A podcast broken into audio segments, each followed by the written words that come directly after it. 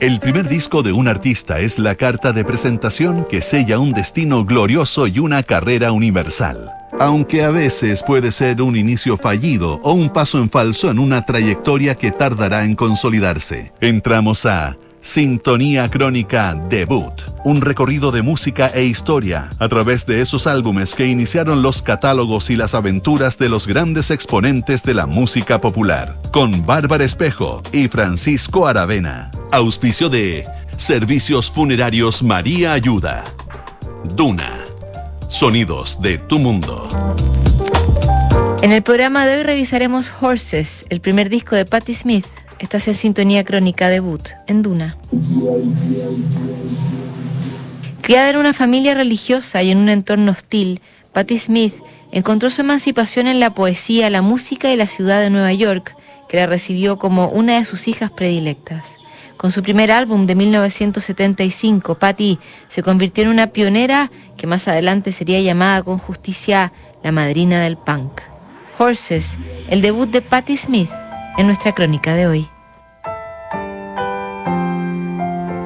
Criada en los suburbios de Nueva Jersey por una madre testigo de Jehová y un padre ateo, Patti Smith sufrió una infancia que se complicó aún más con las alucinaciones que le produjo la escarlatina. Sufriendo del síndrome del patito feo y ensimismada en sus pensamientos místicos, Patty comenzó a sufrir la soledad que alimentaba con la escritura de poesía. A los 23 años quedó embarazada y dio a su hijo en adopción, en ese momento tomó sus cosas y se largó a la gran ciudad. Patti Smith llegó con lo opuesto a Nueva York, una ciudad que a fines de los 60 vivía entre el desorden y la marginalidad de sus individuos. Patti incorporó la gran manzana a su vida diaria y se impregnó de la escena electrizante y también soberbia que ofrecía la fauna artística neoyorquina. Los fantasmas de sus héroes, Rimbaud, Baudelaire, Jimi Hendrix y Jim Morrison, se le aparecían en cada esquina y muy lejos de casa, Patti Smith finalmente encontró su hogar.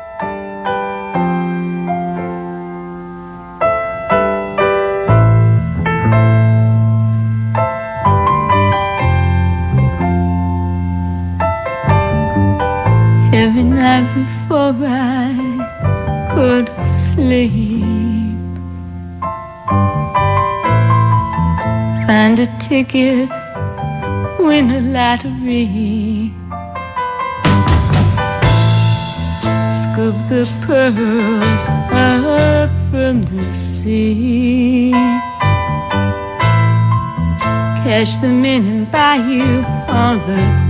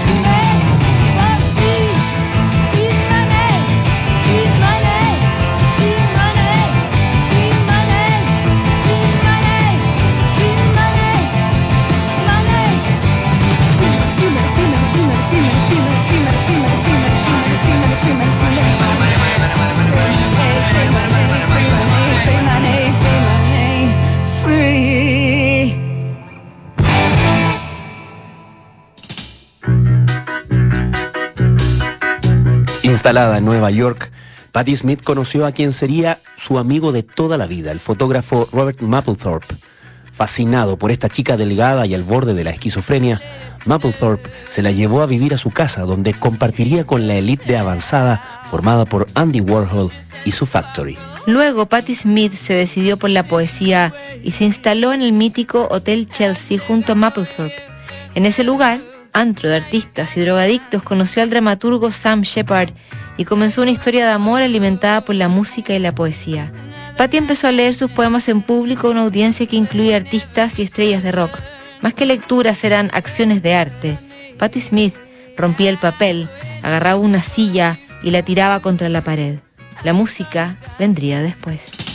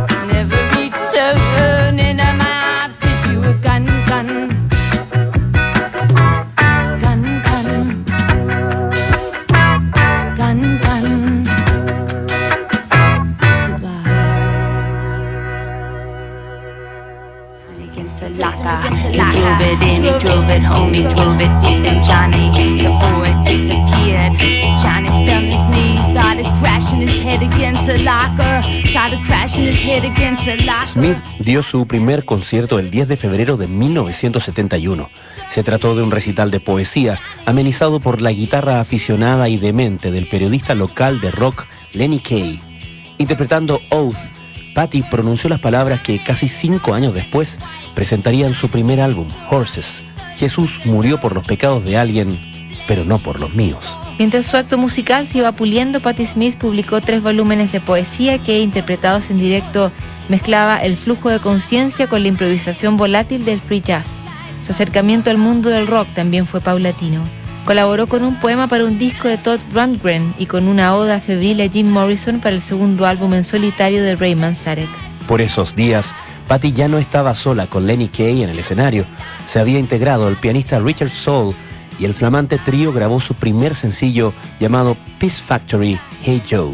Se trataba de un modesto tiraje de 2.000 copias que había sido financiado por su entrañable amigo Robert Mapplethorpe.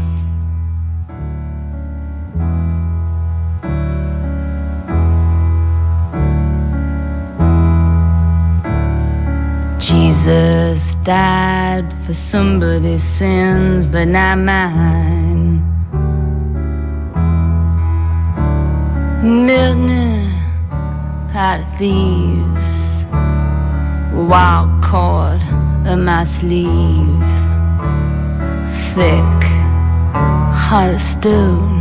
My sins, my own, they belong to me, me. People say beware,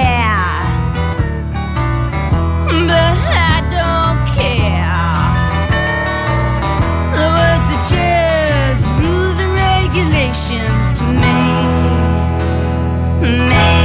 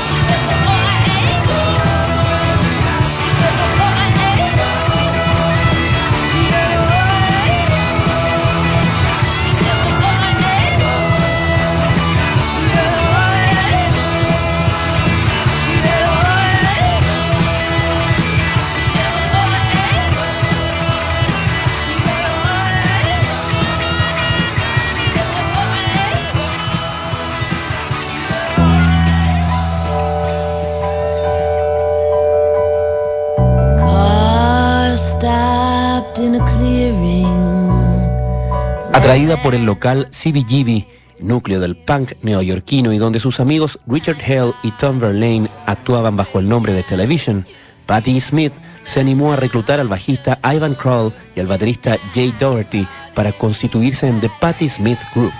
Después de varias noches de curtir su show, Clive Davis, máximo ejecutivo de Arista, le ofreció un contrato que ella no pudo rechazar. Era 1975 y comenzaría la grabación del estreno discográfico de Patti, producido por John Cale. Elegí a John porque sus discos sonaban muy bien, pero contraté al tipo equivocado. Solamente estaba buscando un técnico, en cambio me conseguí a un artista totalmente maniático. Fue realmente una temporada en el infierno para los dos. Hay mucha inspiración entre asesino y víctima.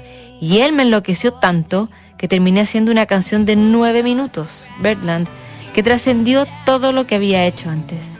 Aunque Patti Smith criticaba a John Cale, el ex Velvet Underground logró encauzar las divagaciones y los raptos místicos de la artista para grabar Horses, uno de los álbumes debut más promisorios que ofreció la década del 70.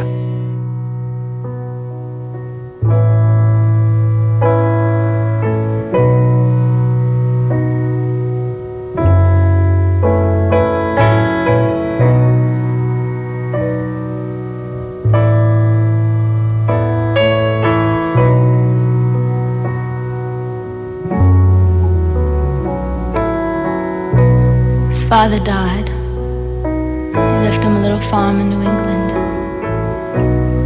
All the long black funeral cars left the scene, and the boys just standing there alone, looking at the shiny red tractor. Him and his daddy used to sit inside and circle the blue fields and grease the night. It was as if someone had spread butter on all the fine points of the stars, cause when he looked up, they started to slip. And then he put his head in the crooks of his arms and he started to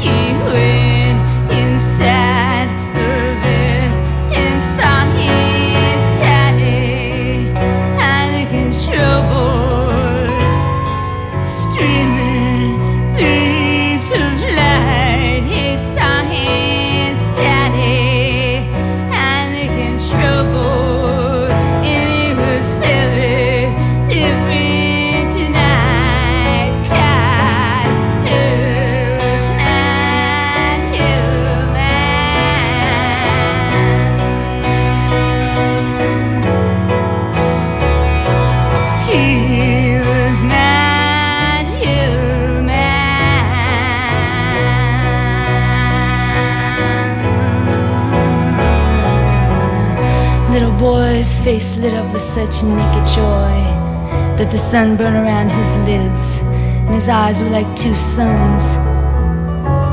White lids, white opal, seeing everything just a little bit too clearly. And he looked around, and there was no black ship in sight, no black funeral cars, nothing except for him. Raven fell on his knees, looked up, and cried out.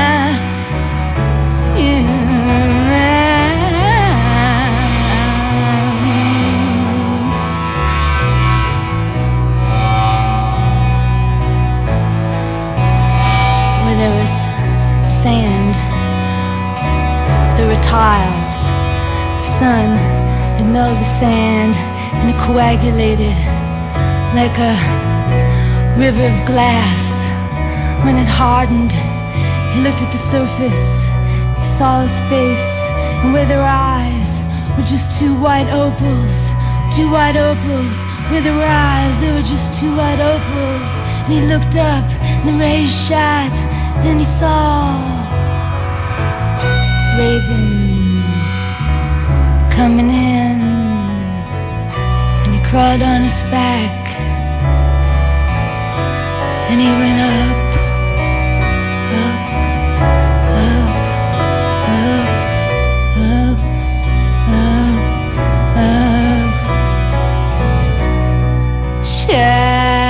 de voir plus de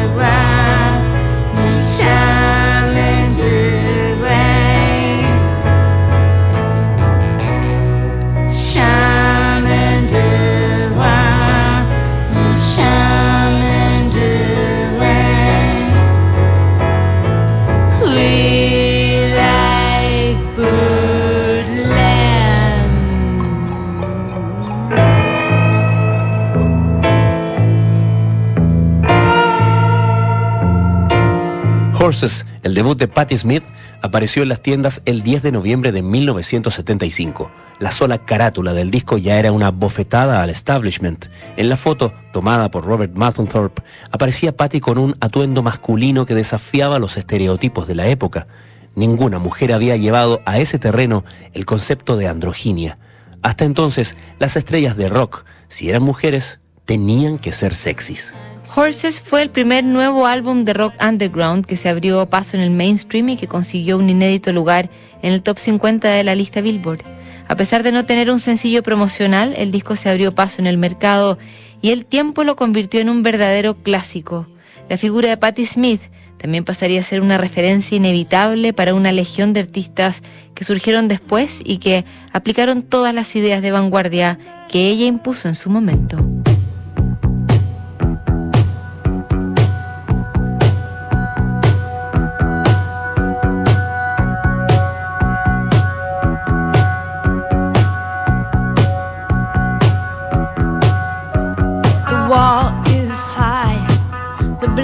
Barn, the baby in my arms in a swaddling clothes and under the sun. That the sky will split and the planets will shift.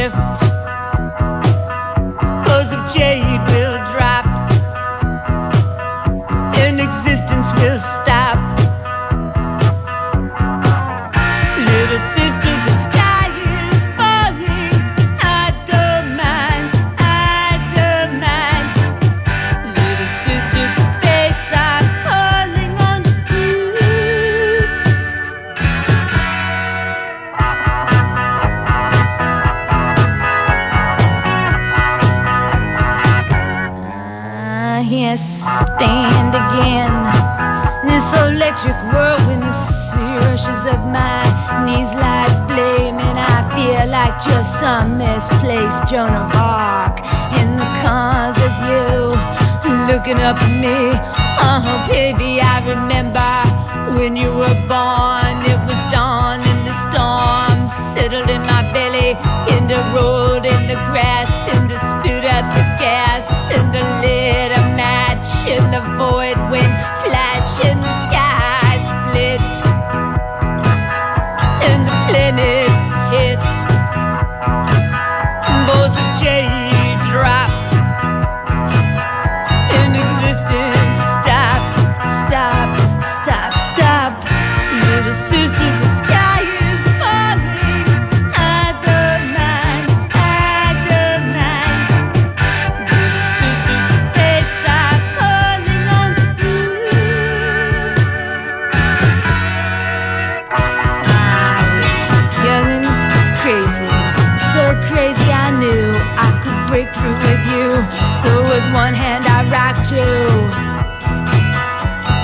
one heart I reached for you.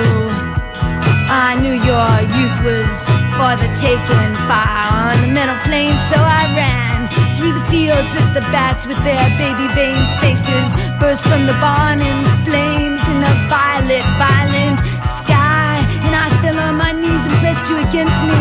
Your skull was like a network of spittle, like glass balls moving in like cold streams logic. And prayed as that lightning attack, then some will make it go crack. Some will make it go crack. Some will make it go crack. Some will make it go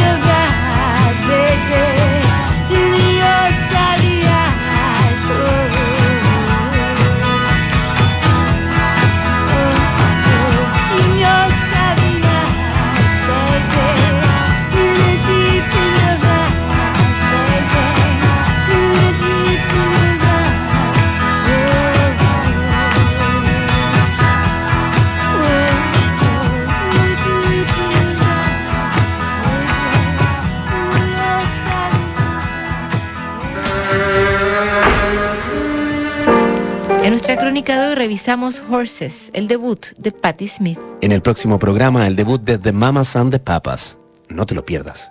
¿Sabías que puedes comprar de forma anticipada los servicios funerarios de María Ayuda? Entrégale a tu familia la tranquilidad que necesitan y estarás apoyando a cientos de niños de la Fundación María Ayuda. Convierte el dolor en un acto de amor. Siguen aquí los sonidos de tu mundo. Estás en Duna 89.7.